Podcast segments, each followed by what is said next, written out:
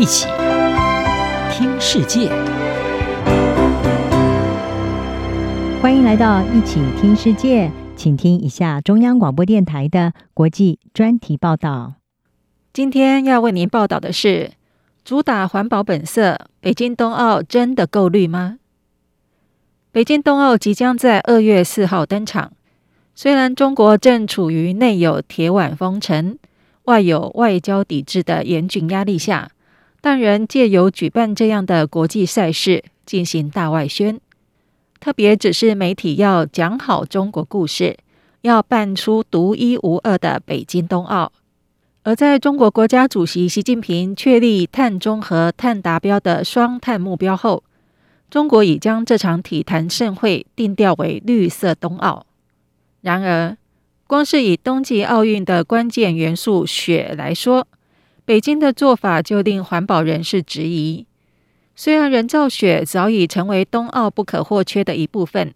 自一九八零年的纽约临近湖冬奥以来就经常被使用，只是程度有别而已。但这次北京冬奥的比赛地点位于中国最干燥的地区之一，几乎全盘仰赖人工造雪。不但过程中要消耗水和能量，雪融化后也会对周边生态造成影响。这种不符合永续原则的做法，将为举办奥运带来环境成本。根据估算，为了滑雪和单板滑雪等赛事所需要的人工雪，北京冬奥大概要使用到四千九百万加仑的水，即使主办单位声称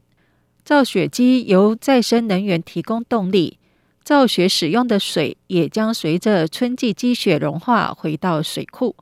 但法国史特拉斯堡大学地理学教授戴阳认为，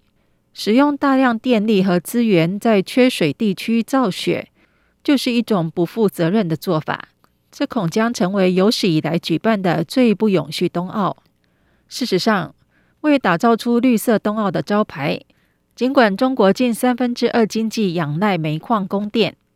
但主办单位仍然承诺只使用风力、水力和太阳能作为奥运供电，要让赛事所有的场馆百分之百使用绿能，创下奥运史的首例。在奥运三大中心之一的张家口市，就已安装占地数百亿亩的风力电厂，可发电一千四百万千瓦，相当于新加坡的发电量。当局并在山坡安装太阳能板，可望再增加七百万千瓦的电力。此外，北京冬奥使用的车辆将有高达百分之八十五是采用电力或氢气，这也将是历来的冬奥之最。当局还将出动大约六百五十五辆的氢气巴士，用来载送运动员和官员。这些交通车以氢作为主要能量，由于具有高能量效率、排放零污染、使用寿命长等优点，被认为是替代传统燃油车的重要技术路线，是有助于碳中和目标早日实现的主要途径之一。然而，尽管北京冬奥在交通运输上下功夫，并由中央下令钢铁生产中心唐山的产量砍半，在冬奥登场前以天然气或电力取代中国北方两千五百万户家庭的煤炭炉，还让数以万计企业因为超量排放吃上罚单。但是，中国要打造奥运蓝天的愿景仍然受到质疑。